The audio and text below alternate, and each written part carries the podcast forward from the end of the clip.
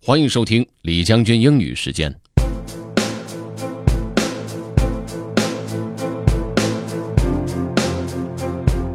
今天和大家分享的这篇文章是讲的，当我们面对很大的困难的时候，或者是非常悲哀的时候，如何来把握我们的感受。其实要允许我们有那些痛苦的感受，接受他们，才能够摆脱他们。OK，let's get started. How to Handle the Difficult Times by Leo Babauta.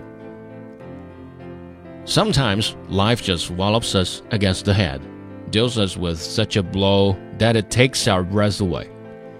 A loved one dies, you lose a job, someone you care about gets sick, your car gets totaled, or hopelessness hits you. What do we do when the world around us crumbles?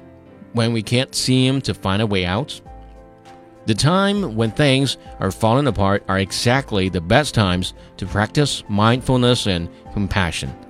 These are the times we're preparing for, in a way, when we meditate regularly with mindfulness and compassion during the non traumatic times. The times when the world is collapsing are the richest areas of exploration and when we need the tools most.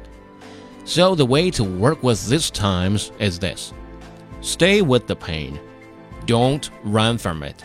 Don't try to do anything about it, but face it with courage. Stay with the bodily feeling, dropping below your story, and smile at it. Be friendly with it. Have the braveness to just be with it like you would with a friend who's hurting. Do it in small doses if that's all you can handle. Do it with patience, noticing that your mind wants to run Keep coming back, and you'll earn trust in yourself to stay with the hard feelings. Eventually, you see that the feelings aren't so bad, that you can stay with them and the world won't end.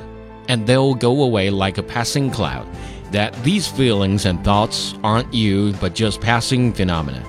You'll start to take them less seriously, see that they're no big deal, hold them lightly, give them space in your mind.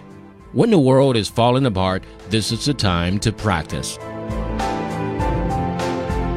李将军英语时间的更多内容，欢迎您关注重庆之声的微信公众号“重庆之声”，点击品牌就可以进入到李将军英语时间，收听往期的精彩内容了。同时，你也可以在喜马拉雅 FM 上搜索“李将军”，就可以找到我了。